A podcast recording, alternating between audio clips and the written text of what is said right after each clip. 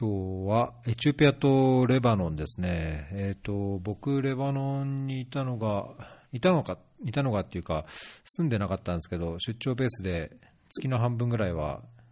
ベイルートに行ってたので、とても懐かしいので、なんか今のベイルートやレバノンの話もいろいろお伺いしたいと思ってます。はい、今日のゲスト、えっ、と、どうお呼びするか話をしながら決めたいと思いますけど、南さん、英子さんです。よろしくお願いします。よろしくお願いします。南英子です。はい。英子さんでいいですかね？あ、そうですね。はい。はい英子、南でもどっちでも、はい、英子。いや、なんかメールでメールではなんか、あの、名前で呼んだ、呼んでたんで、そうですね。ははいい。じゃあ私、一郎さんと呼ばせていただきます。お願いします。はい。レバノンは今、なんか2月もう後半に入ってくると寒さが落ち着いてくるようなイメージがあるんですけど、今どうですか？そうですね。あの、私が住んでる首都のベイルートは、あの、とっても暖かくて、私もほとんど暖房をかけることがないんですけれど、うん。今私は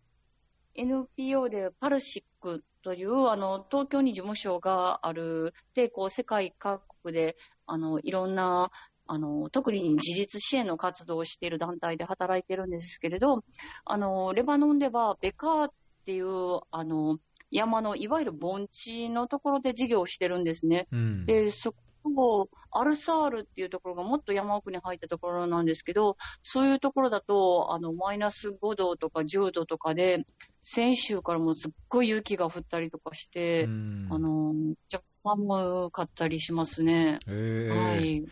そっか、ベカー、僕、ベカーに、あの、当時 JICA の関係で詰めてたんで、あの、そっち基本的に行っちゃダメですとかって言われてたんで、行けなかったんですけど、うんまあ、とても、ええね、素敵なところかなっていうイメージはありますけど、アルサールって、ちょっと、それこそ僕がいた2、3年前まで、あの、アイシス、アイシスだったかな。まあ、なんかちょっと、そういう過激なあれがあって、だいぶ武力衝突もあったと記憶してるんですけど、い今はだいぶもう落ち着いてるんですか？アルサールあたり。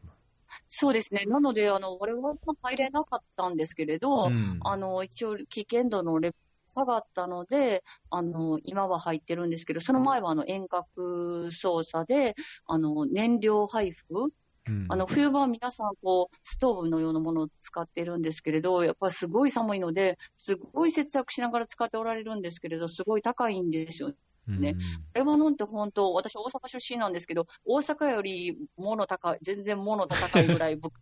ところなので、なので、その燃料とかもすべてがすごい高くて、で、まあさらにあの、去年の10月に大規模ストライキがうん。起こってから以降、今もうほとんど物価が2倍、3倍に跳ね上がっている状態なので、なのでまあその燃料配布をしたりしてるんですけれど、そういうことでまあそのアルサールとか、そのベッカーは、夏はもうむちゃくちゃ暑いし、うん冬はむちゃくちゃ寒いっていう、すっごい大変なところなんですけれど、やっぱりそういうところにあのすごい難民の方があのたくさん行って住んでおられるので、そこで支援活動を行っています。うーん。じゃあ、なんか仕事ついでにバールベックの遺跡を見たりとか、ついでには見ないか。ついでには、あの、まあ、事業をしているところは、バルレアスって言って、はい。あの、バールベックまでは行かないところなんですけれど、うん。えっと、私、まあ、2013年からあの、前に別の団体で働いてた時にレバノンに行って、まあ、通算もう5年ぐらいレバノンにいるんですけど、えその時、あの、バールバックの、えっと、すごい近くのキャンプで支援活動をしてたんですね。ーうん。で、しょっちゅうそのキャンプに行ってたんですけれど、一回も観光に行ったことなくて、未だになんか入ったことないんですよ。え、そんな近くにいながら、ちょっともったいないというか、あれですね。でえーこの国、あの、岐阜県と同じぐらいの大きさで、まあ、中東では唯一こう四季があって、すごい綺麗な国だって言われてるんですけど、うんあの、観光ね、あんまりしてないんですよね、実はね。なんか、本当に、こう、みんなが行くようなところ少し行っただけで、長くいる割に。はい。えー、バールベックっていうか、ね、このベカー高原って、僕今エチオピアですけど、あの第一交代って言って、あのレバノンからイスラエル、それこそ航海を経て、ジプチからまたエチオピアのところでこう第一交代つながってて、まあまあね、今でもこうエチオピアの方だとあの年に何ミリだか隆起してるとかっていう話なんですけど、なんかエチオピアとはこう、ね、歴史的にもイスラエルとこの地域とはあのエチオピアもこう関係ありますし、まあ、その地理的にも地理的っていうのかな、地質的っていうのかな、まあ、結構こうつながりがある感じ、僕持ってて、まあ、そのおっしゃったようにその四季豊かで、でかつこのあの山岳地帯ってワインの、ね、名産地だったりとかもして、まあ、歴史も深くて、まあ、いろんな魅力があるところですけど、まあ、実際は、ね、今、そのシリア難民がやっぱりまだ多くいるとか、あのまあ、レバノンってそのイスラエルを中心に中東はやっぱり過去、いろいろこうたくさんあって、まあ、レバノンのこのベカー高原っていうと、日本の人の馴染みから言うと、赤軍、日本赤軍とかも昔なんかこう、基地があったとかってね、あって、いろんなこうレバノンの関わりがあるんですけど、なんかあんまりいいイメージが日本にはこう知られてない感じがするので、なんかそのいいイメージも今日はぜひ、こうお伺いできればと。そうなんですよ。私、ここの国が本当第二の故郷みたいに大好きで、あの、すごいいいところがいっぱいあるんですよね。なんか、うん、あの、でも一番大きいのはやっぱりなんか人かなと思います。うん、まあ、そのいろんな人がいるのかもしれないですけど、なんか私の出会ったこういろんな人を思い出してみると、その、なんだろう。なんか、それがなんか一番の魅力かなと思ったりするんですよね。うんうん。うん。確かに、ね、なんか、うん。んで、なんか本当にこう、ちょっとこう、リブロスっていうところに行ったりすると、まあ、フェニキア文字の、はいはいはい、ってるところがあったりとかして、こう、で、ちょっとこう、路地を曲がると、すごいなんか素敵なカフェがあったりってて、まあ、確かにその赤軍だなんだっていうのもあるけれど、そのレバノンっていうのはすごいいろんな多彩な顔を持ってる国だと思うんですよね。うん、で、あの、すごいいろんな資源も持っているんだけれど、内戦がこう15年以上も続いて、そしてまた今、大規模ストライキが起きてって言って、なんか常にこの小さな国はいろんなその周りの大きな国たちに、こう、なんだろう、翻弄されつつも、こう、なんとかね、なんかやってきたっていうあたりとかがあって、でも本当になんか、あの、カルスゴーンとかなんか、そういうことを、なんかそれでもね、なんかこうみんなに知られるようになったっていうのはありますけれど、その難民が多いとかなんかそういうのだけじゃない、なんか来た人はみんな、ああ、なんかレバノンすごいいい国やねとかって言ってくれたりするんですかね。うん。いや、本当僕もレバノンは素敵な、まあなんかそのね、ベイルートとかやると、本当ヨーロッパみたいな街並みで、まあ本当いろんな高級ブランドみたいなものがあったり、僕なんか海外でこんなに高級車見たのないっていうぐらい、レバノンだとなんかフェラーリがあったり、ポルシェがあったり、なんかすごい見たことない超高級車があって、いや、なんかすごいすごいなっていうのもあり、一方で、なんかその風光明媚なっていうんですかね、ちょっと山の方行くとやっぱり雪がこう綺麗に山の上にあって、朝日も夕日も綺麗で、もちろんその地中海を望むこう景色とか、ああとご飯が美味しいとか、まあもちろん人もこう、なんだろう、すごい気さくであったかい感じがして、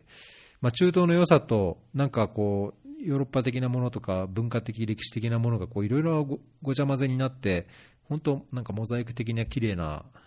いろんな魅力がある国が、うん、国だなっていう印象がとっても強いですけどね。そうですね、まあ、その高級車とかに関しては、本当にあの去年の10月からも経済危機で、その前からあの大きなお店とかもかなりもう潰れてしまって、おマジですか、えー、はい、失業者もね、何百万人って言われてるぐらい出ている状態になってて、あの、本当に、なんだろう、かなり、なんかこう、み、みんなかなり、まあ一部の人たちは別だと思うんですけど、かなり大変な状況になってると思います。うん、やっぱりここでこう歩いたりしてると、至るところに、あの、こう、あの、お金くださいって言って、立ってるこうお母さんが、あの高速道路のところとかでこうちっちゃい赤ちゃんとか抱いて、あのっていうのが、まあ、夜とか、車で通れたりとかするとしょっちゅういるんですけど、その子供とか抱かれてる子供とかでほとんどみんなこう身動きしてないんですよね。もう本当に抱かれてるだけってなってて、で、そういうとか、まあ子供が一人で座ってる時もあるし、そういう子供たちがまあ至るところに本当にたくさんいて、でもなんかその子供たちの本当に一部しか、あの、我々その NGO っていうのも、こうまあ、例えばシェルターに入れたりっていうことが、もうできないぐらい、まあ、すごい人数になっているのと、やっぱりシリア内戦が2011年に始まってからもこんなに時が経って、やっぱり資金がすごくこう減ってきてるっていうのがあるんですよね。でも、ほとんどの、あの、まあ、シリアから来たシリア難民もパレスチナ難民の人も、シリアに帰るって言って、実際帰っていった人っていうのはほとんどいないんですよ。うん、ほとんどの人が、まあ、帰っても、その、命の安全が保障されてないとか、もう家も破壊されてしまったとか、お父さんが亡くなったから、もう帰ってもどうすることができないとか、いろんな事情があって、今、あの、帰れるような状況ではないんですよね。うん、で、物価もすっごい値上がりしてるんだけれど、なんか支援は、あの、本当に打ち切りになってて、お父さんも仕事なくて、子供は難病で、でももうあの支援が打ち切りで何もないっていうような話とかがたくさんあって、でも私がそのパルシックっていう、あの、あの、今の仕事をしている、あの、東京に本部のある団体で働いてたら、教育センターを私たちは持ってて、で、そこのセンターに、あの、子供たちが毎日来て、あの、授業を受けてるんですね。うん、でもその子供たちの中で、あの、レバノンの公立学校に通える子は、通って授業を受けてしてるんですけれど、あの、レバノンの公立学校がもう難民の子たちがいっぱいで、あの、たくさん受け入れないので、学校に通えてない子もたくさんいるんですよね。うんうんうんからそういう子供たちは、あの、学校に通えないから、そういう子たちが、あの、基礎教育を受けれるような、まあ、教育活動っていうのを、その、教育センターのところで、まあ、してっていうことを知ってるんです。で、給食も提供してってやって、4つセンターがあるんですけれど、あの、それぞれのセンターがま250人とか100人とかいて、まあ、あの、全部でこう1000人ぐらいの子供たちが、まあ、給食を食べたり、あの、授業を受けたりっていうことはしているんです。うん、で、それはそれで子供たちにすごい役に立っている。でも家庭訪問とかをすると、やっぱりいろんな、あの、話を聞いてて、で、やっぱり医療支援のニーズとかがすっごい高いんですよね。うん、でも、あの、どっからも支援がなくて、手術したいんだけど、1000万いるって言われても、我々にはどうすることもできないっていうようなケースとかがあると、すごい、あの、ああ、もっとできたらいいのにな、とかっていうことは、すごい、あの、思って、あの、もどかしくなったりとかすることはよくありますね。はい。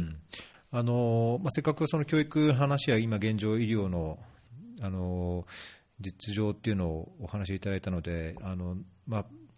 えー、シリア難民の状況についてもう少し伺えればと思うんですけど、あの通常、まあ、例えばヨルダンだと難民のキャンプがあのいくつか大きいのがあって、えー、っていうふうに対応してますけども、レバノンの場合ってキャンプを作らずに、すべてホストコミュニティで対応して、まあ、基本的にベカーの方には一部、あのキャンプに近いような、状況っていうのはあると思いますけども、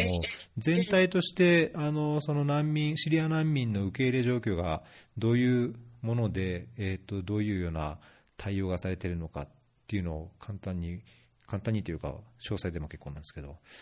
ご説明いただけますか？えーなんかヨルダンの私もあのザータリキャンプのすぐ横で支援活動をしていたことがあるんですけど、えー、一番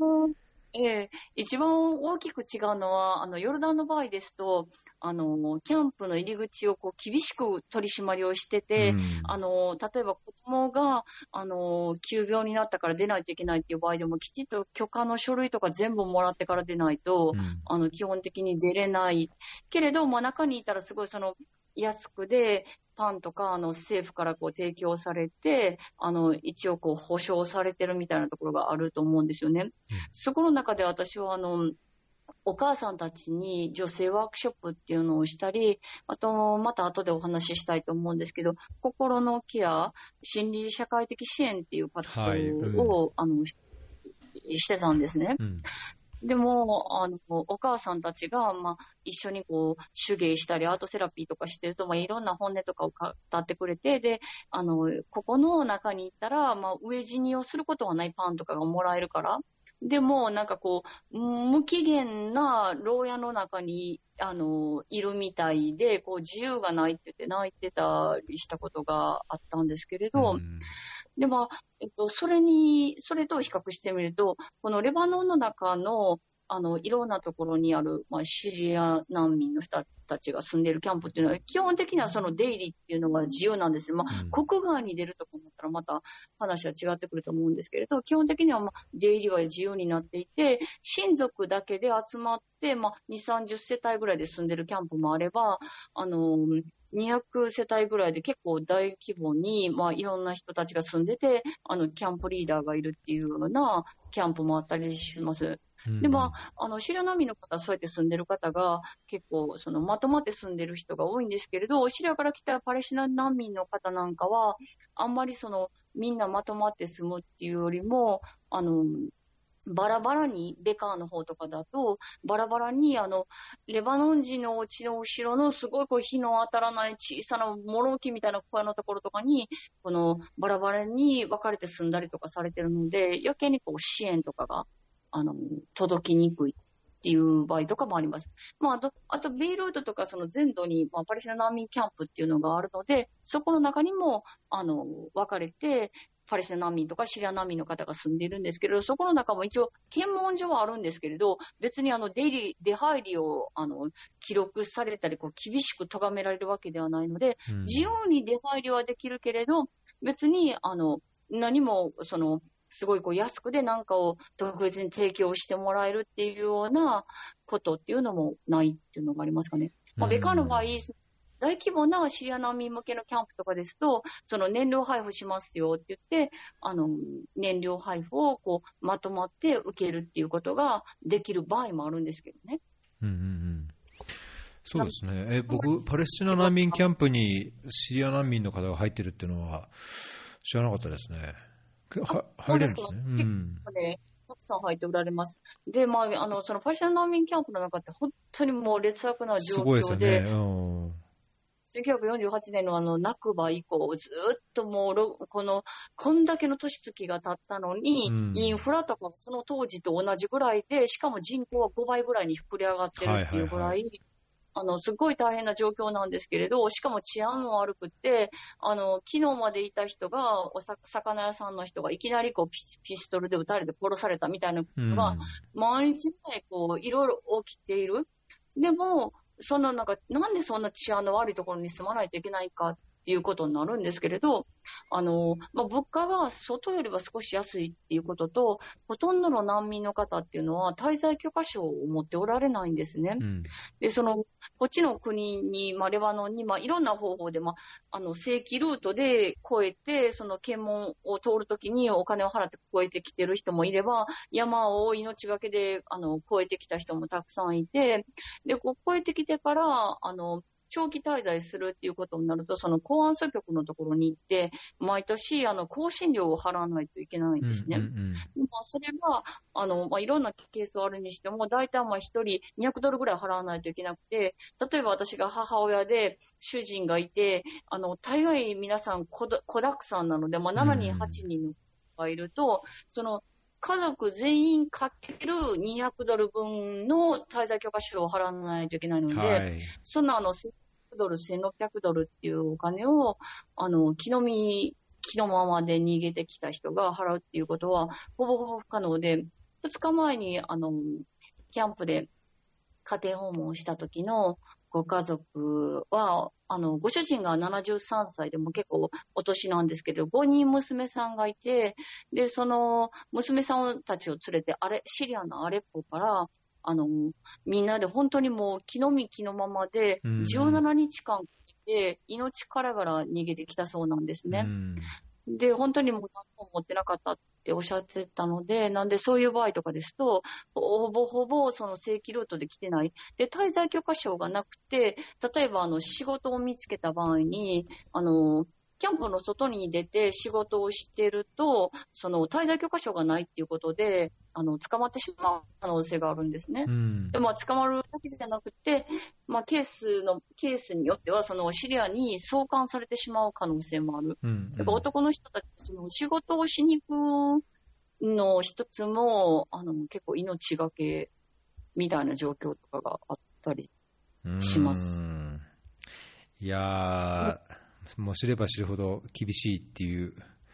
まあなんか、ね、ホストコミュニティに入って、あの僕、以前、JICA にいるときに、その教育と水の支援の案件をこう作ろうとしてて、特に教育の場合だと、おっしゃったように、その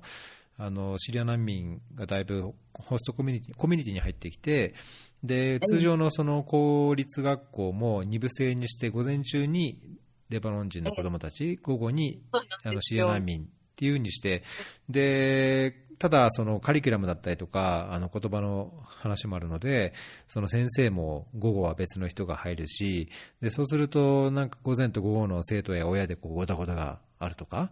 でただ、支援が入らないとどうにもならないから支援を受けるんだけども、レバノン側としてみれば、まあ、これをなんかいいように活用したいっていう、まあ、なんか良くも悪くもこう思惑もあり、学校運営だけでもやっぱりごたごたするのに、そのコミュニティに入ると、まあ、僕はやっぱり仕事上、レバノン人といろいろ関係ありましたけど、レバノン人の中にもやっぱりそれをよく思わない、まあ、彼らはやっぱりなんか問題をすぐ起こすとか、あのいや、かわいそうだとは思うけども、いや、だけど、俺らも大変なんだみたいな、まあ、なんかそこら辺はやっぱりそのキャンプのようなこうものをこうガチッと作る、まあ、ヨルダンのような状況と違って、うん、えー、まあ、コンプリヘンシブにそのコミュニティで受け入れるっていうのはいい面もある一方で、やはりなんかこう、感情的にどうしてもこううまく融合できないところもあって、まあ、歴史的にもね、あのあのレバノンの内戦の後シリアがこう半分属国のようにレバノンをこう支配してたというような歴史的背景もあって、やっぱり感情的にうまくこう飲み込めないような人もいるっていうような状況を考えると、なかなかその支援を支援を、ね、こう届ける上でも結構難しいもの、まあ、さらにそこにパレスチナ難民の状況とか関わると、本当、過去の歴史がいろいろと錯綜してて、とっても大変じゃないかなっていう気がやっぱりしちゃいますけどね。本当にたくさんのこういろんな方々がおられて、あのレバノン人の富裕層、そしてレバノン人も、ね、あの3人に1人ぐらいは極貧層って言って言われている状況で、うん、で、レバノン生まれのパレスチナ人の人たちもいるし、で、シリアから来たパレスチナ人、で、シリアから来たシリア人の人、そしてそれ以外のね、いろいろな外国人労働者たちなんか、すごいいろんな人たちがいて、で、もしこの国がものすごい広大な大きさの国であって、で、あの、それぞれがもうそれぞれでこう、できる、まあ、十分に何かがあるっていう状況であれば別だったかもしれないんですけれど、うん、岐阜県くらいの大きさのところにもともと人口400万人で、で、そこに難民がわーっとこう押し寄せてきて、3人に1人が難民っていう状態になって、で、もともと内戦以降、決して豊かな国ではなかった国にたくさんのことが起きて、で、プラス今はこの経済危機が起きてるっていうことで、もう本当にあの、レバノンとしてはもういっぱいいっぱいになっていると思うんですよね。うん、で、その難民支援に関しても、ヨルダンに行ってあの支援してた時は、ああ、難民支援かって言って、まあ、あの、パレスチナ系ヨルダン人の人も多かったので、すごい、はいはいはい。うん、よく頑張れ頑張れって言ってくれたんですけれど、うん、私がまあ2013年に来て、最初にあの住んでたお家の上のご家族があの母子家庭だったんですよね。はいはい。で、まあ、その最初来てすぐの時私も事情はあんまり知らなかったので、まあ、そのご家族と仲良くしてたんですけど、お母さんと娘さんと二人暮らしをされてて、で、まあ、お家に遊びに行った時に、あの、どんな仕事してんの？って言われたんで、あの、いや、あの、すごい大変な、ね、難民の人たちがいるので、なんかその人たちの活動、あの、支援する活動をしてるんですっていうようなことを言ったら、あの、その、ここの国の中で、レバノンの中で内戦があった時に、実はその、ご主人が、えっ、ー、と、サイダっていう、まあ、別の町がある。はいはい、うん、南の。うん、そうです。で、そこのところに、ある日、まあ、内政の最中に、あの、朝行ってくるよって言って言ってから、行って、で、そこからずっと行方不明のままなんですって。それで、あの、自分たちも、その、なんとか働いて、まあ、なんとかやりくりしてってしてるけれど、まあ、難民のこともあるかもしれへんけれど、あの、うちらの支援とかどうなん？ど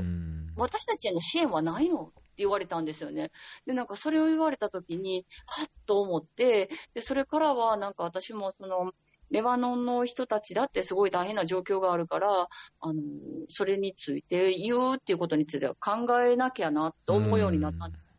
ただまあ今、あの、特にその状況がかなりこう、なんだろう、圧力がやっぱり増してて、うん、っていうのも本当にレバノン人の人もかなり失ってて、で、物価が2倍、3倍に上がってるので、例えばレバノン人の公立学校に、シラ人の多くの子供たちは、あの、通学バス代っていうのを、あの、出してもらってるんですよ。うん、まあ、国連とか、あの、大手の NGO からね。全部ではないんですよ。でも出してもらってる子供もいる。で、この間、あの、そのベカーの山の中にある、まあ、公立学校の一つが、まあ、70人ぐらいのレバノン人の子がもう学校に来るのをやめてしまったんですね。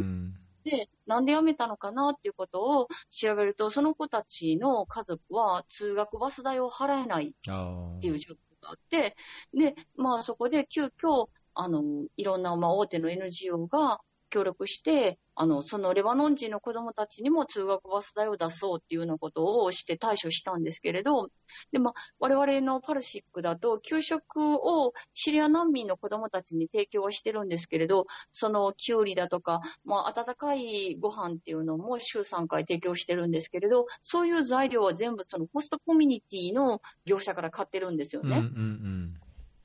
なので、で、あの、先生たちは、教育センターの先生たちは、あの、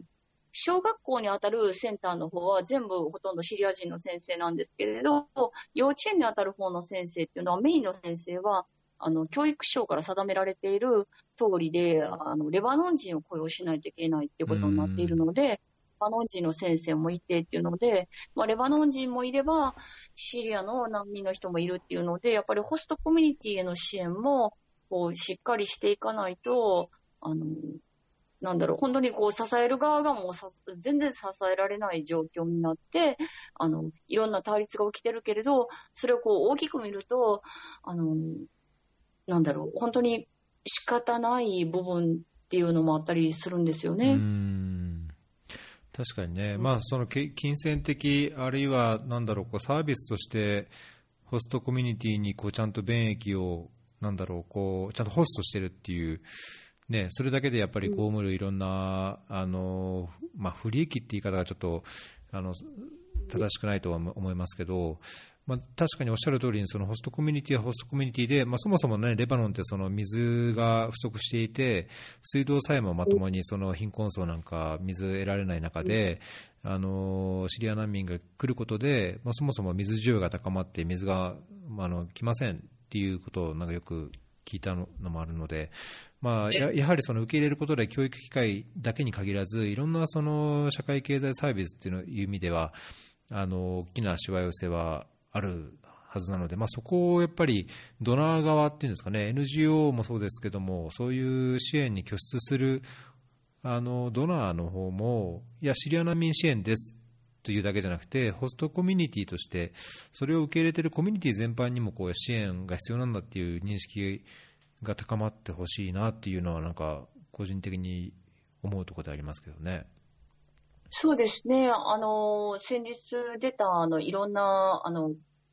UNHR とか、アンロとか、まあ、国連関係とか、いろんな大手の NGO が集まって話してた時も、やっぱりホストコミュニティの支援をしようよっていう話は結構出たりしていたので、ただやっぱり、あの先ほどお伝えしたように、その資金の額自体が、あの、日本からの支援も含めて、すごい年々減っていってるんですね。あのー、例えば来年私たちの教育センターが引き続きできなかった場合、あの何百人っていう子供たちが何にもすることがなくなってしまう。で、そこから先、シリアに戻っても、何の教育も受けてない。で、そこから先も、だから彼らの将来っていうのがないっていう状態になってしまうっていう意味で、あの、シリアにみんな安全に帰れるようになったのであれば、それは別なんですけれど、そうでない限りは、やっぱりこのレバノンっていう国への支援っていうのは、あの、引き続き、あの、してほしてほしいっていうのが、やっぱりすごい、あの、切に思いますね。その家庭訪問に行った時も、3歳とか子供たちがいたんですけど、あの、ね、日本だったらもういろんなお家にいたらその子供たちがもうありとあらゆる絵本持ってて、おもちゃもあって、いろんな服もあってって、まあ、いろんな、まあ、いろんなご家庭があるにしても、でも、その行ったお家は家具も一切ないし、で、おもちゃも何にもない。絵本も何にも置いてないんですよね。で、この子供たち一日中何してるのって言ったら、何もしてないっておっしゃるんです。うん、というのはそのアクティビティとかがないとね。だからやっぱりなんか、こう、活動するっていうのがないと、やっぱりどうしても表情も乏しくなっちゃうし、プラスこう、栄養がね、足りなくなってっていうこととかがあって、うん、でもなんかそういうことは私もその NGO 活動を始めたのがもう2006年にあの NGO に入ったんですけれど、それまではなんかそういうことっていうのも本当になんかほとんど知らなかったので、なんでまあいろんな国に本当派遣してもらって、あの、知らなかったって思うことがあって、うん、なんかもうああ、だからこういうところに必要なんだと思うのと同時に、自分はなんてこう、恵まれて育ててもらったんやろうなっていうことを、その、NGO 活動するまでなんか、全然気づいてなかったなっていうのも思いましたね。まあ、その日本も受験戦争とかね、すごい大変やっていうのもあると思いますし、私もその大学入るとき、あの、受験何言うて大変やったっていうのもあるけれど、初めてあの、NGO 活動をして派遣されたのがインドネシアだったんですけれど、インドネシアに行ったときに、あの、学校に、こう、通えなくて、あの、子守とかをしても、7歳ぐらいから働いてる子供たちっていうのをこうたくさん見たときに、はい、あ、なんかこう世界で、あの、当たり前のように、あの、高校とか大学まで行くもんやと思って、なんか生きてたけれど、小学校すら出ることができなくて、、あの、働かせ、させられている子たちがいるんだっていうのを思って、なんかこう、なんだろう、自分がこう、あ、今日は学校行くの、なんか寒いなとか、なんか、あの、なんかいろいろ思ってたことっていうのが、なんか私、あの、私立に入れてもらったんですね。で、はいはい、その時に、あの、えっ、ー、と、制服が森花江さんっていうファッションデザイナーが作って、はいはいはい、えーで、あの、まあ、すごい素敵な制服だったんですけれど、まあ、すごい進学校で、あの、まあ、近所の学校はちょっとまあ、夜間出たのとかもあったのかもしれないんですけれど、なんかグレーの制服だったんですね。えそれで、まあ、仏教関係の学校だったこともあって、なんか墓石墓石とか言われたりしてたんですよ。それで、その制服の採寸があって、あの、百貨店に行って、その制服の採寸をしたときに、なんか私が、いや、こんななんか墓石とか言われてるような制服なんてみたいなことを、なんか、あの、言ったら、なんか父親が、うん、あの、学校とか行かれへんような子とかも、他の国にはおるんやぞって言ったんですね。うん、で、その時に、と思ったんですけど、なんかそれ以上のことっていうのは、私もそこから調べたりとかしたわけじゃなかったので、うん、でもなんかずっと突き刺さってたんですね。で、なんかそれで、こういろんな国に行って、あの、学校どころか、ね、明日生きていくのもままならない人とかを見て、あ自分は、あの、ちゃんと、あの、教育を受けさせてもらって、しかもこう、自分が行きたいと思うような大学に行かせてもらって、で、あの、食べるのに困ったり、自分が労働しないといけないっていうようなこともなかったっていうのは、あの、日本のおかげだし、その社会とか、あの、親とかもいろんな人のおかげだったんですけれど、そういうことを全然知らんかったんだなっていうのを、なんかその2006年に現地に行くようになってからなんか初めて知ったんですよね。うん いや、なんかそこすごい、なんか僕的にもすごい興味があると、まあそれは、あの、英子さんの個人的なご経験っていうだけ以上に、なんかその現地の現状とか、あの実際のこう現場を見て、なんかやっぱり自分がこう恵まれたっていう感じのも一つですし、だけど一方でやっぱりその人としてっていうのかな、なんかその恵まれた自分としてっていう言い方もあるのかもしれないですけど、まあ、なんかどうしてもできることをしたいっていうのは多分何らかの形で湧くと思うんですよね。だけど、やっぱりそのさっきおっしゃったように、そのレバレバノンへの支援、あるいはレバノンに限らず、シリア難民を受け入れているそのシリア隣国の支援っていうのはやっぱ年々減りつつある。で同時にその、なんだろう、難民支援っていうものに対する意識というか、問題っていうんですかね、問題意識みたいなものも、こう、まあ当たり前になっちゃってきてるところもあって、まあそれがお金の額のが減ってるっていうところにもあると思うんですけど、例えば日本で、なんだろう、その日本は日本でやっぱりおっしゃる通り、そり、厳しい現実とか、あの世界と比べても、もしかしたら劣ってるところっていうのはあると思うんですね。でただあの、やっぱり全体として見てあの、やはり日本だからまだ恵まれてるとか、いいところもあるでしょうけども、その仮にそのにレバノンみたいなあの状況でシリア難民を受け入れている、あるいはシリア難民だけでなく、レバノンの中にもその社会的、経済的に非常に苦しい生活を強いられている、あるいはその生きていく上でもすごい苦労している人たちがいるのに、まあ、それに対するこう、なんだろう、こう同じような、その現場を見見ないでも同じような感覚をこう伝えるためには、なんかどうしたらいいとか、どういうようなそのなアドボカシーっていう言い方はちょっと仕事っぽいですけど、なんかどういうふうにすればその現状って伝わるんですかね？ねえ、あの私も入った時によくあのビデオとか見ていただいたり、あとあのテレビ会社でこの興味を持ってくださって取材をしてくださって、うん、あのそれを見てくださったりっていうようなこともあって、なので、あのー、そういうふうにこう、まずはそういうことに関心を持って、あの、くださるっていうことがもうまずすごい嬉しいなと思うし、でもそれを見て、でもそれを見た後に、あの、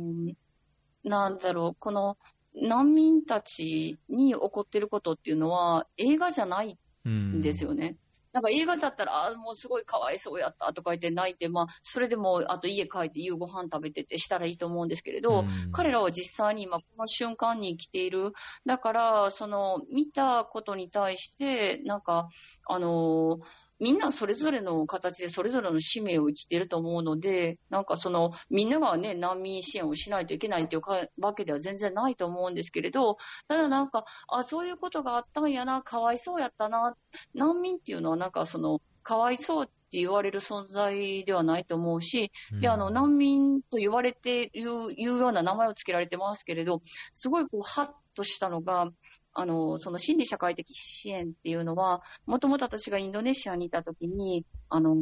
地球のステージっていうところの小山典彦先生っていう、あの、精神科医の先生が、その、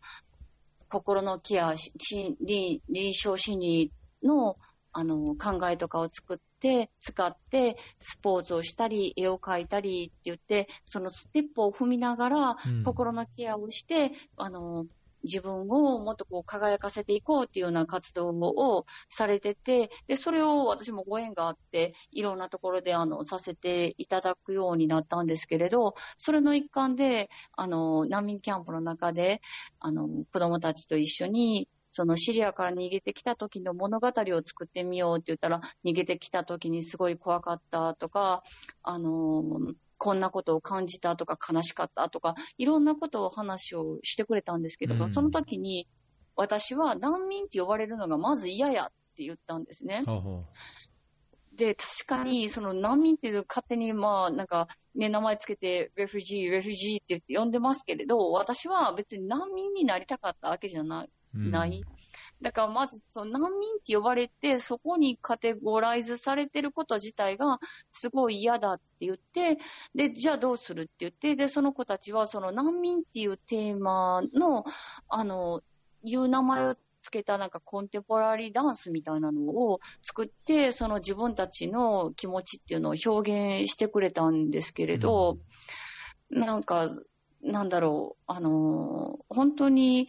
いろんな方にあって、なんかそれぞれの方が、あの、子供も大人もすごい必死で生きてるから、その彼らの言う言葉っていうのに、こう、はっと胸つかれることっていうのがすごいたくさんあって、なんかそれがその、ここのレバノンとか、まあそれ以外の国でもすごい感謝してることの一つなんですけれど、うん、シリアから来た人の一人は、あの、シリアにいた時の、あの、1000日分がレバノンにいる時の1日と同じぐらいやっって言ったこともあって、でなんか転売大変っていうことなんですよね。あはいはいはいはい。シリアではあんなにもあの良かったのに、こっちではって言っ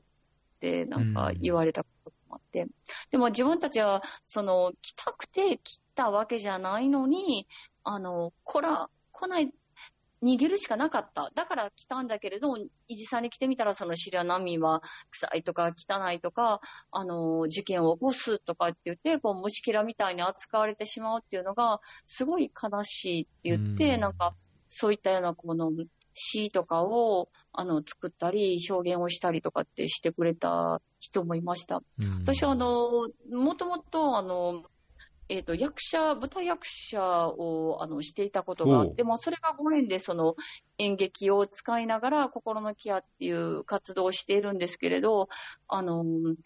アートセラピーとかスポーツとか、その、そういったような表現活動っていうのが、こう、人間を、どんな状況であっても、こう、立ち上がらせていく強い力を持ってるっていうのを、なんかすごい日々、あの、感じるんですよね。うん、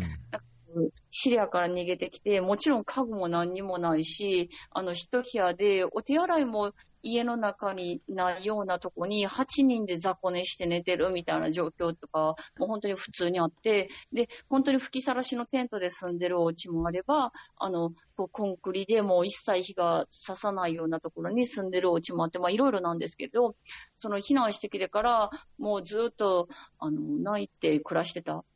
でも、その、えっと、自分たちで物語を作るようになって、なんかそれの稽古とかをするようになって、その家族の中に、こう、なん、なんかこう、ほのかな活気がみなぎってきたっていうようなこ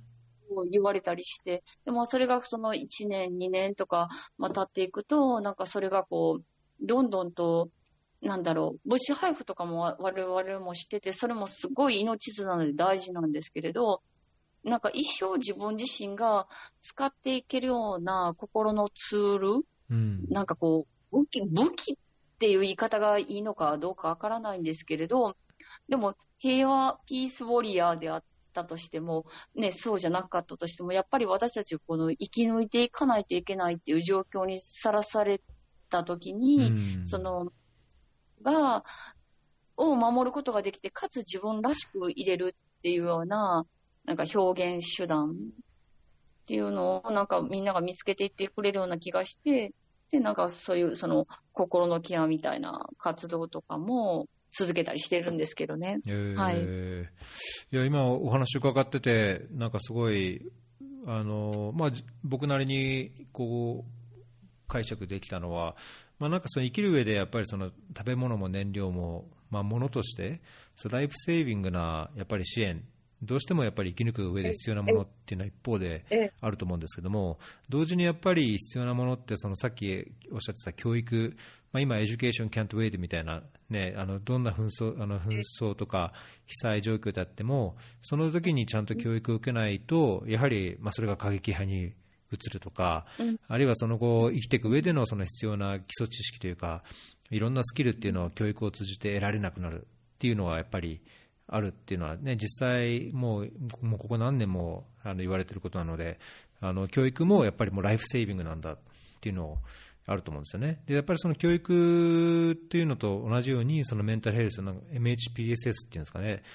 メンタルヘルスとその心理的、社会的サポートっっていうものが、やはりその生きる生きがいとその原動力というか、自分たちのその性っていうんですかね、命というか、あり方をこう肯定して、あるいは何かこう変えていくものがあれば、それを変えようというこう原動力になるようなものっていうのは、確かにその芸術とかにも通じるものっていうのはあるのかなと思うんですけど、それはあれですか、その NGO の活動とは別に、やはりそのご自身の過去の経験というか、そのえー、芸術というか演劇に携わった経験から、やはりその心理社会的な支援っていうものにも、こうすごい携わっていらっしゃるんですか？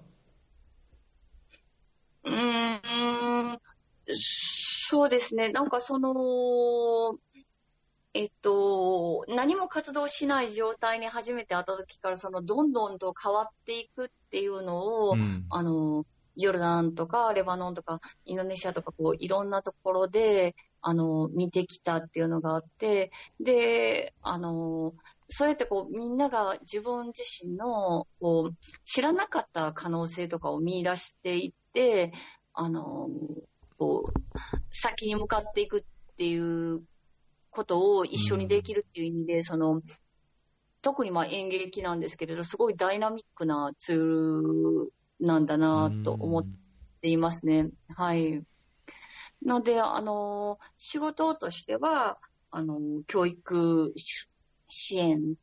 を、あの、主に今メインでしているんですけれど、はい、このホストコミュニティの人たちで、初めてここに来た時に日本が好きやって言ってくれる人がすっごい多かったんですよね。うんうん、でもも大好きだし、日本の食べ物も好きだし、日本の文化も好きだしって言ってくれる人がすごい多くて、あ、なんかで、日本語がうまくなりたいけど、なかなかって言ってたので、で、その時に、あ、もしかしてなんか、日本語のお芝居とかを使って、こうみんなに、あの、日本語を、で、お芝居公演とかをしたら、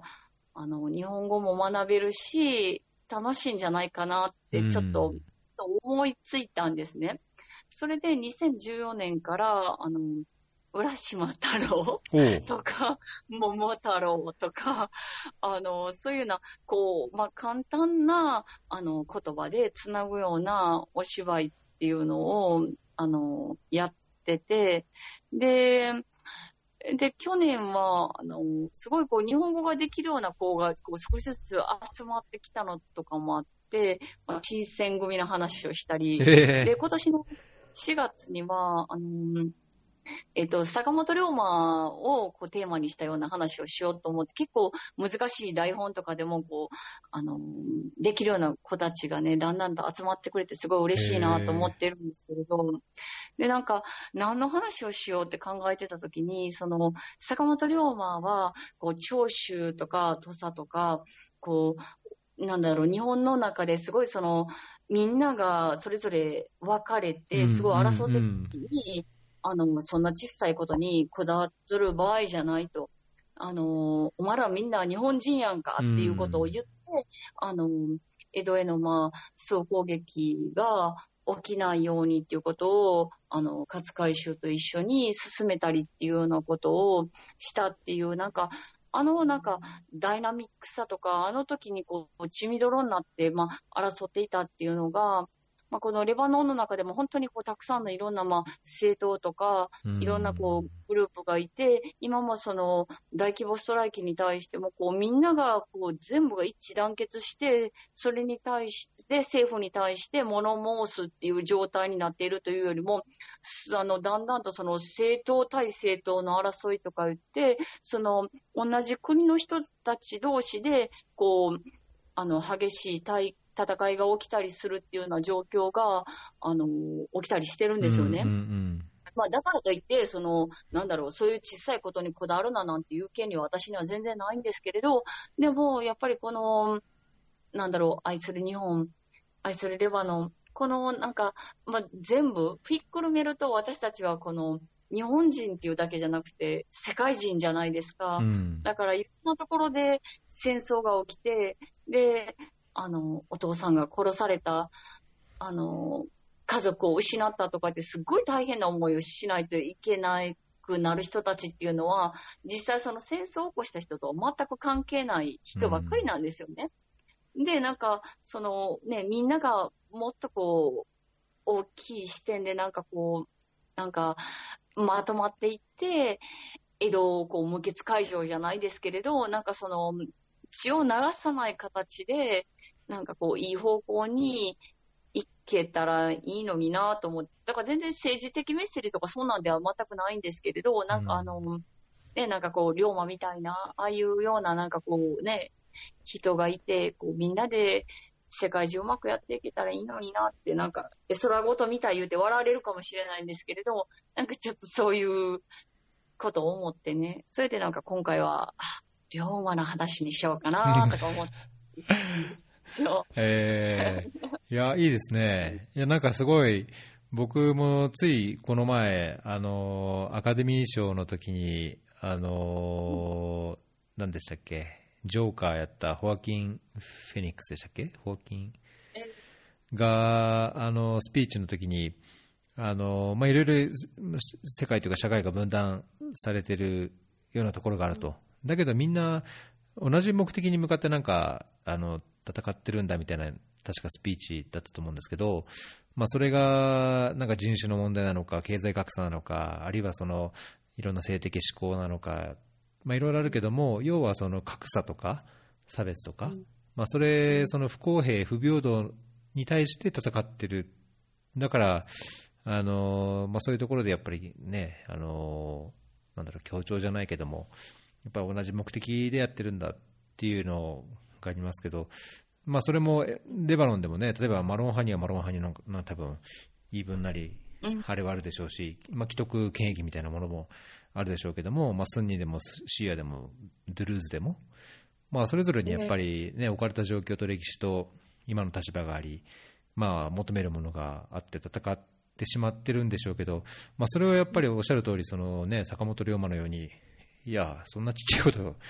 てるなって思えるようになるといいですし、なんかそれはそういうなんか政治を超えたなんかもっと大きな価値観に気づかされるのはなんか芸術とか、まあね、演劇とか、まあ、音楽なのか、あるいは本当に人としての体温のこもったこう人としての関わり方を通じてなのかっていうとこじゃないかなっていうなんか期待は個人的になんか持っちゃうとこはするのでなんかとっても興味深いですね。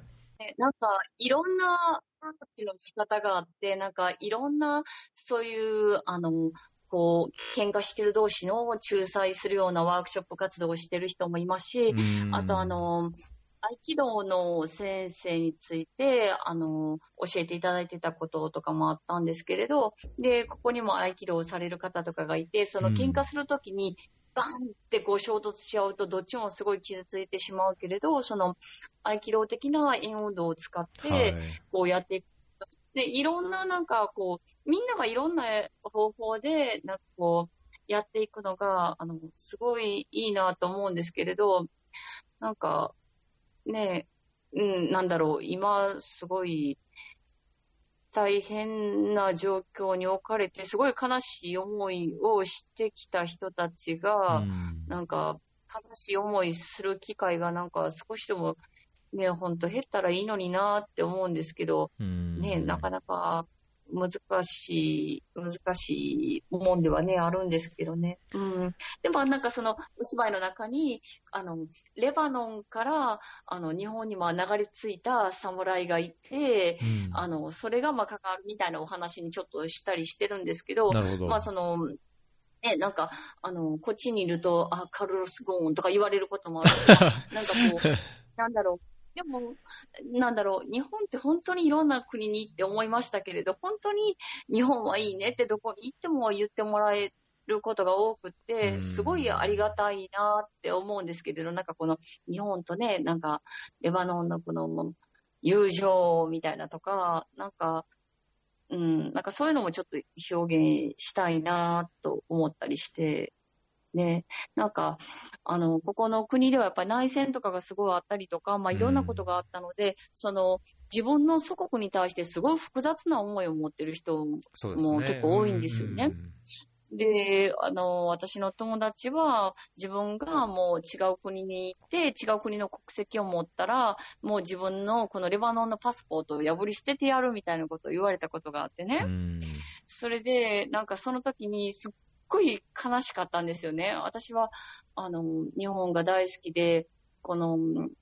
なんだろう、自分の住んできた大阪とか、あのー、おじいちゃんの住んでた鹿児島とか、こう、すごい日本人でよかったなって思うことがすごい多い。けれど、なんか、それが、その、いろんな出来事があったために、自分の国のパスポートを破り捨てないといけないぐらい、その、憎まないといけなくなってしまうっていうのは、すんごい、あの、悲しい。もうほとんど自分のアイデンティティを否定しないといけないような状況に置かれてしまう、その、この国のすごい複雑な、あの、背景とかが、で、まあその話をすごい悲しいって言った時お前、お前なんかに何がわかるんかって言われてね。まあ確かにそうやなと思ったんですよね。そやけど、でもすごい悲しくて、でもレバノンだっていっぱいいいとこあるやんとか思ったりもしてね。うんうん。いや、僕、まあ最初にも言いましたけど、やっぱレバノンいいとこだなと。まあなんかね、そのちゃんと住んで、その生活の苦しさとかっていうのを、そこに住んでる人のように感じてないから言えることだと言われると、なんかそれ以上言えないですけど、まあだけどね、それぞれどこの国にもどこの地域にも、やっぱ良さはある中で、なんかレバノンの持ってるこう歴史とか人の雰囲気とか、まあ、あの自然もそうですけど、まあ、なんかそれなのに政治がなんでこんななんだろうとか、なんでその、ね、フランスの統治が終わってからこういうなんか宗教をなんか中心にした政党が作られて、こんな分断されて、でかつイスラエルやその中東のいろんな政治的なあれにこう巻き込まれてっていうのがやっぱり憤りに感じるところもやっぱりあるはあるので、まあ、なんとなくそういう、だからレバノン嫌だっていう人のこう、なんか気持ちも、なんかどっかしらで分からなくはないかなと思いつつも、だけどやっぱり素敵なとこなのにな、というふうな気はしますけどね。なんかもったいないというか、悔しいというか、なん、なん、悲しいというか。そうなんですよ。なんかね、すごいね、あ、もったいないな、とかって思ったりすることがあって、だから私は、なんだろう、あの、仕事と、その、まあ、ボランティアでやってる、そのお芝居をなんか通じて、こう、みんなにすごい楽しんでほしいし、なんか、ああ、ちょっと元気になったなとか、思ってほしいなとか、思ったりするんですよね。でもそれも多分私は、あの、揺るぎないその日本人としてのルーツがあるからこそ、育ててもらったからこそ、多分そう思えるんですよね。なるほどね。うんいや、なんかじゃあ、あれですね、その仕事上は、そのシリア難民っていう、こう、いう人、まあ、一つの、まあ、グループっていうのは、なんていうかな、シリア難民っていうくくりの、やっぱりこう、厳しい状況にある人たちとも関わりつつ、もう一つ、やっぱりそれを受け入れて、その、レバノンにいることで、やっぱり苦しんでる人たちとも関わりつつ、なんか、精神的に、たまにこう息抜きが必要そうな気がしちゃいますけど、そんなことないですか？そうですね、この今、パルシップに入って活動しできてるのは、私もすごい幸せだなって思っているし、でもお芝居はずっと役者してたのもあって、本当に楽しいなって心底思うんですよね。うん、でも、あと、すごい楽しいなって思うのは、やっぱり、あの、ここでいろんな疑問とか、まあ、その祖国への憎しみとか愛とか複雑な思いを持ってる子供、あの、子供っていうか、その、若い人たちが結構その芝居やりたいとか言ってやっぱり来たりするんですよ。そしたら、やっぱすごい、こう、深刻な、あの、顔していたりとか、本当表情に乏しかったりとか最初したりする時があって、で、なんか、そういう子たちが、なんかこう、稽古を重ねていく上で、こう、どんどんとこう、開加していくのとかを見ると、なんか、ああ、すごい嬉しいなって思うんですよね。なんか、本当にこう、人が、人はすごい力を持ってるし、どんどんとその人同士でつながることによって、すごい、あの、いい方向に向かって変わっていける。なんかすごいなってなんか思うんですね。うん。いやじゃあそうすると、なんか僕は何か逆にその仕事上も、あるいはそのボランティアとしての関わりで、あのもっとご自身のその英子さんにとってのこう心理的な負荷というか、あのすごいストレスというか、なんか憤りみたいなのが溜まってこう、すごいリフレッシュみたいなものが必要なのかなというような印象もあったんですけど、まあ、むしろその両方でうまくバランスとって、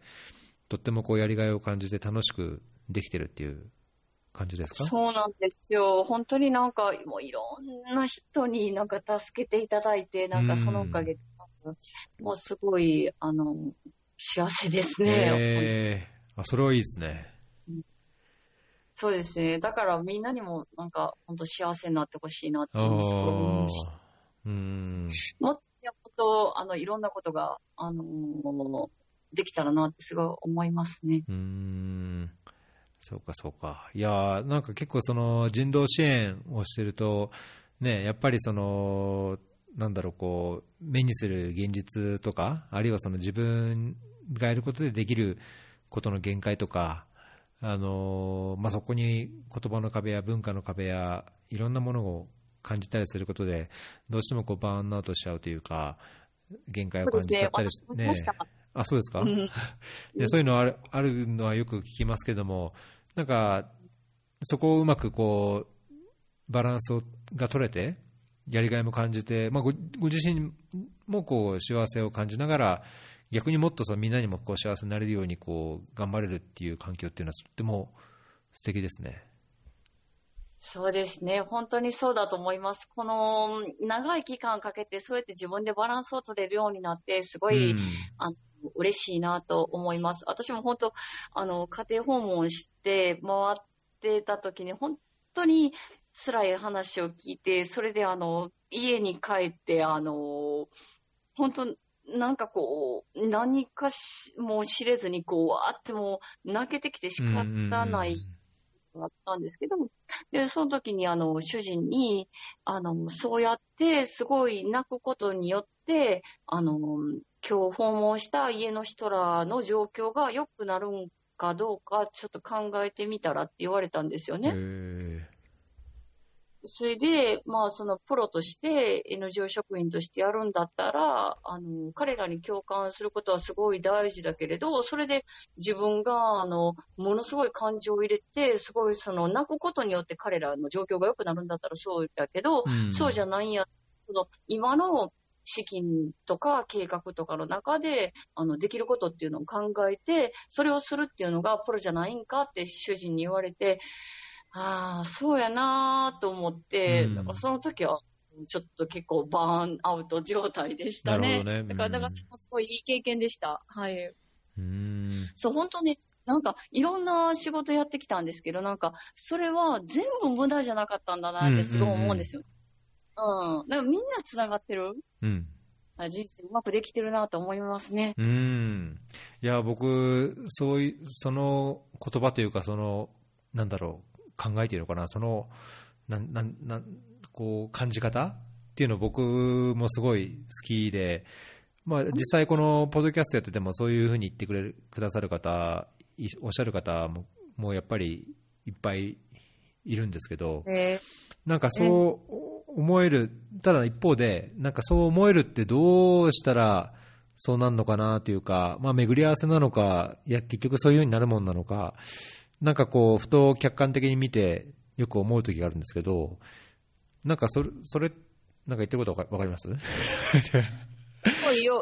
ようわかります。はい。いや僕自身もそうなんですよ。僕自身もなんかいろいろ悩んだり迷ったりしつつも、なんか自分が今したい、こうしたいって思ったことをなんか積み重ねてきたら、あ、なんか今ここにあるのはこうなるべくしてなってきた感じもするし、なんかその時その時のことが全てこう血となり肉となり、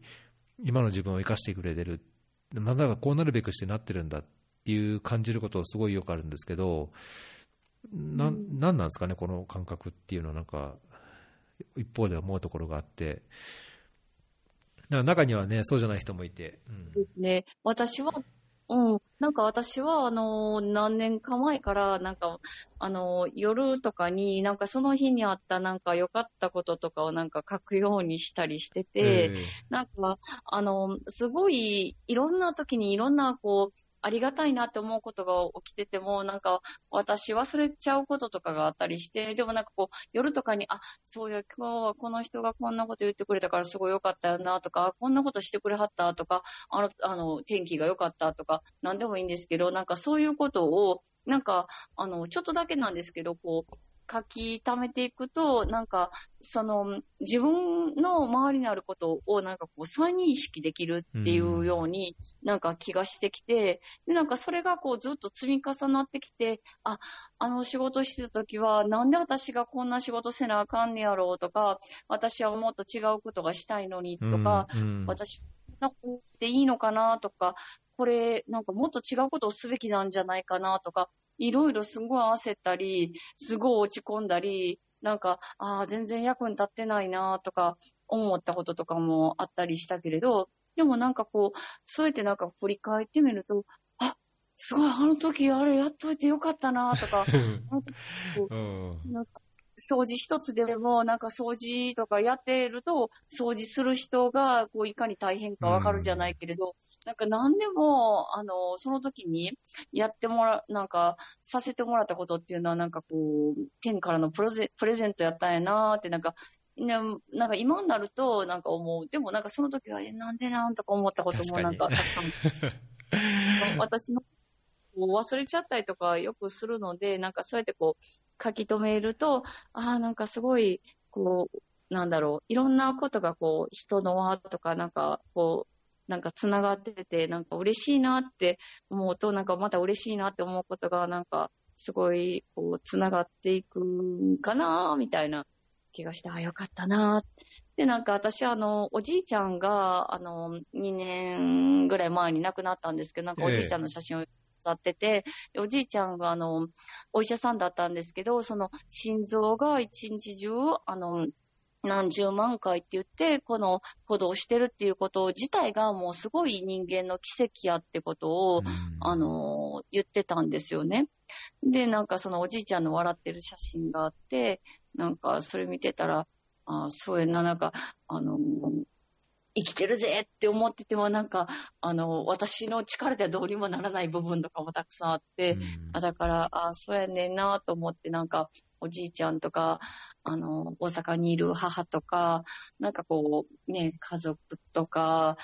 もう本当なんかいろんな人にもうそれこそご先祖様とか、ご先祖様とかなんかすごい、こう遡っていくと、ものすごい何百万人、何千万人っているんですって。えー、だからなんかその、死にたくなったりとかしたときは、そのご先祖様たちが、こう、頑張れ、頑張れって言ってくれてると思ったら、すごい頑張れるみたいなことを書いてた雑誌をなんか読んだことがあって、えー、そんなにたくさんの人たちが繋がって私がいるんだって思って、すごいびっくりしたことがあったんですけど、うん。確かにね、なんか命のバトンみたいなような、ね、話もありますし、何もなかったら何も今、自分もいないわけですからね、どっかにその前に誰かがいて、なんかそういう同じような思いを乗り越えてきたっていうのがね、積み重ねであると思うと、まあ、なんかそういう希望が、あの自分自身はもちろん、なんかこう自分がこう関わってる人たちまあ、それがシリア難民であれ、レバノン人であれ、まあ、どこの難民であれ、どこの貧困層であれ、まあ、なんか同じようなこう気持ちをこう伝えられたりすると、なんか同じようにこう事業として、仕事として支援としてやるだけでなく、なんかそういう思いもこう共有できたり伝わったりすると、なんかいいんですけどね、まあ、ちょっと、なんか、ななんとかな感情的というか、すぎて、あんまりこう実質的なこう変化につながらないと意味ないですけど。うん。でもまあ短期間であの成果が見せられるものもあれば、やっぱり、あの家庭内暴力がずっと続いてたお家とかって、やっぱり4年間かけてカウンセリングをして、そこから良くなっていくって、人はその短期間で、立ち直れる部分もあれば、やっぱり時間をかけて癒して、あの、い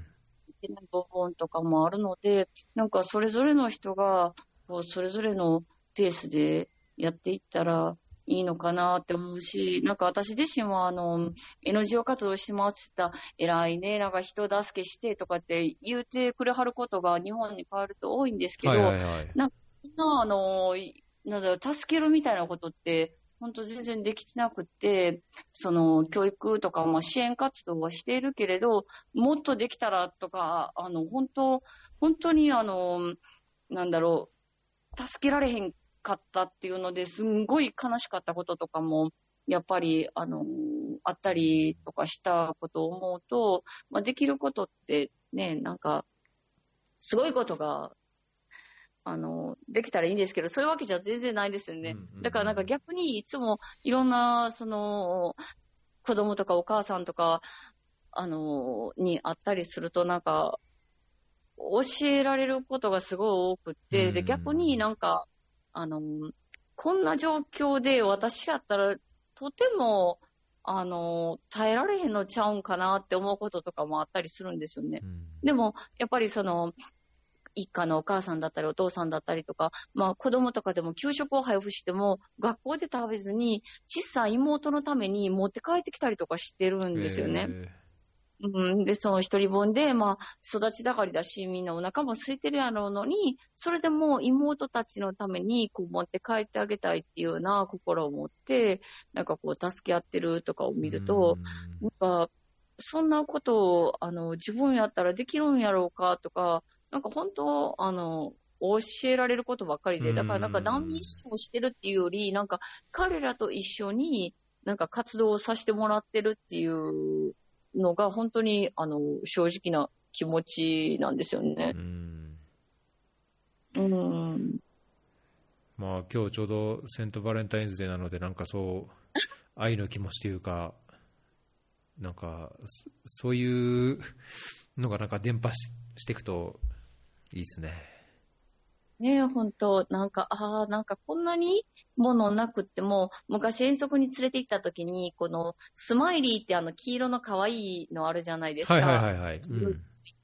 あれのカップケーキが、その遠足の先で白波の子供たちに出たんですよね。うん、そしたら、なんか食べない子が何人かいて、なんか、あ、あの、嫌いなんとかって言ったら、いや、今日あの、妹は遠足には、あの、来られへんかったから、持って帰ってあげるねんって言ってた子が、なんか何人もいたりして、で、給食とかも本当なんか食べずに持って帰ってる子とかが結構、あの、いたりするんですよね。だからなんか、ああ、なんか、ね、なんか、この、兄弟愛とか、なんやろうなって思ってね。だからなんか、その難民やからかわいそうとか、なんか難民やから不幸とか、なんかそういうのでは全然ないと思うんですよね。彼らはすごい恵まれて幸せだととても言えない。でもなんかその、なんだろう、それぞれの人のそれぞれのあの、いろんな感情とか、いろんな風景っていうのがあるんじゃないのかなと思ったりしますね。うん。本当ですね。いや、なんか聞きながら、いや、うちの長男は妹がいないときに、ここぞとばかりにそういうのを食って黙ってるなって ふと、なんか、思っちゃったりしましたけど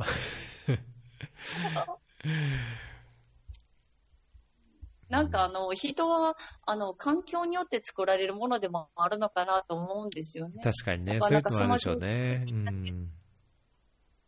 なんかってなってて、私もよく弟と喧嘩したり、物の取り合いとかもね、して、あのー、今ではもう弟がお兄さんみたいになって、なんか、いつも相談させてもらったりとかしてますけど、なんか、だから、あの、必ずしもね、たくさんいろんなものを持ってるからといって幸せとも限らないし、うん、まあ何もないから幸せだっていうことはとてもできない。ねやっぱりさ、あの、きちっとしたものが必要だっていうのはあるけれど、ね、うん、うん。でも本当に、あ、こんなに何もなかったりしても、あの、こうやって助け合ってるんだな、とか思うことっていうのは、結構なんかあったりしますね。うん、うん、でも、あと、レバノン人の貧しい人が、シリアから来た人たちに、あの、ご飯を分けたりとか、なんか、する人とかもいたりとかして、うん、やっぱいろんなところで、あの、そういう活動を行ってる人たちっていうのは必ずいるんですよね。うん、うん、なんかそういうこととかもね、なんかこう、みんなにね、知ってもらえるといいんですけど、なんか、あの、大大変だとか、なんか、あの、たくさんの人が怪我したとかね、だけじゃなくてね、なんか世界中でいろんないいニュースいっぱいね、なんかもっと流れたらいいのにね、と思いますね。本当 そうですね。まあなんか、ここ数日、何日か前かに、やっぱりそのネットでも悪い噂とかデマとか、なんかっていうのは、なんかこう、ここぞとばかりに SNS とかで拡散されて、みんながそれに踊らされてというか、鵜呑みにして、こう、なんかヘイトに走ったりとかすることあるけども、なんかこう、いい話とか、こう、心に刺さる、こう、話が広がって、こう、それが社会を変えていくっていうのは、必ずしも起こらないんだと。なんかこう、山火事のように広がっていくのは悪いことばかりなんだっていう、あ、今日見たのかな？今日見たなんか動画だったんですけど、まあなんかそういうね、今おっしゃってくださったような、あのお話くださった内容が、こう、心を打つような話、こうね、いい影響が山火事のようにバッと広がって、いい形で社会が変わっていくといいのになとは思います。けど、まあ、なかなかそうはいかないのも現実で、なんか残悔しいというか残念残念ですね。善悪じゃないですけど、ね、いろんなところでいろんなあの、バランスっていうのがあるのかもしれないくて、でも、どんな状況の時でも、やっぱりすごいこう、あの、そうやってこう、思いやりを示したりとかってする人たちっていうのはなんか必ずいるし、そういう人たちがまた、なんか他の人にもこう、つながっていってっていうので、なんか本当に特にこう、お芝居をやりながら関わってると、ああ、人間ってなんかすごい可能性を持ってるんだなって思うんですよね。うん、うんうん、確かにね。いや、すごい、そこは共感します。うん。うん、そうですね。まあ、結構時間もいいいいところに来ちゃったので、なんかそういう、なんだろう、例えば、NGO に限らず、こういう国際協力というか、ええ、人道支援とか、まあ、なんかすごい何かの役に立ちたいとか、社会で自分でできることをしたいっていうふうに考えている方は、決して若い方に限らず、いろいろいらっしゃると思うんですけど、だけど、その英子さんのように、やっぱりその現場でそういうことを感じて、感じたことがないっていうか、見たことがないっていう方も多いでしょうし、そのキャリアを考えていく上で、やっぱり、いや、生きていく上でちょっと、まあ、日本の社会にいるとね、いや、これ、就職っていうか安定しないしとか、2年だけの契約だしとか、まあ、いろんなこう、なんだろう、こう足、足かせになるようなこう空気もあると思うんですね。で、だけど、その、ご自身の経験とかお考えから、なんかそういう社会でできることをしたい、国際協力をしたい、人道支援をしたいっていう方に、何かこう、これまでの経験から一つ言えるとしたら、言ってくださいって言われたら、どのようなことをなんかお伝えしたいですか？なんかあの、自分の、まあ、いろんな、もう今だとインターネットとか通じて、すっごいいろんな情報っていうのを仕入れることができるし、うん、こっちの A 社の方がいいんじゃないかとか、B 社の方が何とかがいいとかって、いろんな情報っていうのはあると思うんですけれど、いや、の心の中の声を聞くことだと思うんですよね。で、私は、あ、これかなと思って、そっちに行ったら、じゃあそしたら、次これ行って、次これ行ってって、インドネシアもレバノンもヨルダンも私が選んで行ったのではなくて、あの、そこに派遣されて、こう、あの、流れるままにこう行ってっていうことがあったので、なんかこう自分のこの腹落ちするっていうか、心の中が、あの、これはどうって言ってくれてることっていうのがあれば、たとえそれが、その、はため的には、お給料がそんなに良くないとか、あの、A 社の方がいいとか、なんかがあったとしても、やっぱり、あの、その心の声を、あの、聞いてあげて、で、そこを、あの、そこから、あの、進んでやっていくと、あの、あ、ちょっと違ったと思ったら、あの、何も、ね、この決められた方向を人工的に行く必要なんて全然ないんだし、この自分が、あ、違うかなと思ったらまた軌道修正をしながら、なんかそうやって、あの、やって、こう、自分の道っていうのをやっていくと、あの、すごいいいんかなって思うんですね。すごい熱心に考えてくださる方がすごい多くて、あみんな本当にしっかりしてて偉いなって思ったりするんですよね。うん、であとは、ま、いろんなところに機会があれば、その、ちょっと行ってみて、実際に話を聞いてみたりすると、もしかして、あの思ってたのとは全然違うかもしれないし、うん、でもその人はね、他のやり方で、みんながそれぞれのやり方で、それぞれの使命を果たしてやっていってると思うんですよね。うん。うん、でもなんか自分の心が納得してたら、あのー、そ、それがなんか一番大事じゃないかなって私は思ったりします。うん。いや、僕もその言葉をかみしめて、ちょっと心の声にちゃんと耳を傾けられるように頑張ります。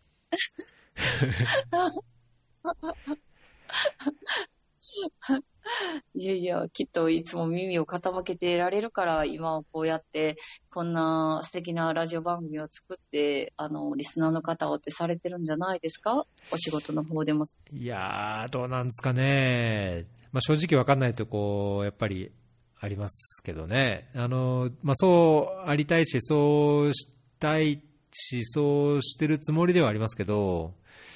うん、まあなんかやっぱりこう、よくもあるこう波があるし、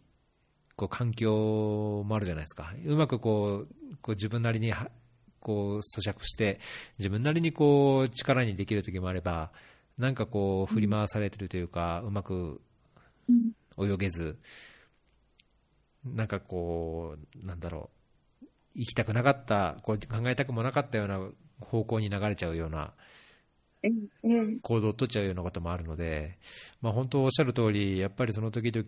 ちゃんとこう心の声を聞いて、まあ、迷いがあってもなんかこう信じられる道、自分を信じていくっていうのは、うん、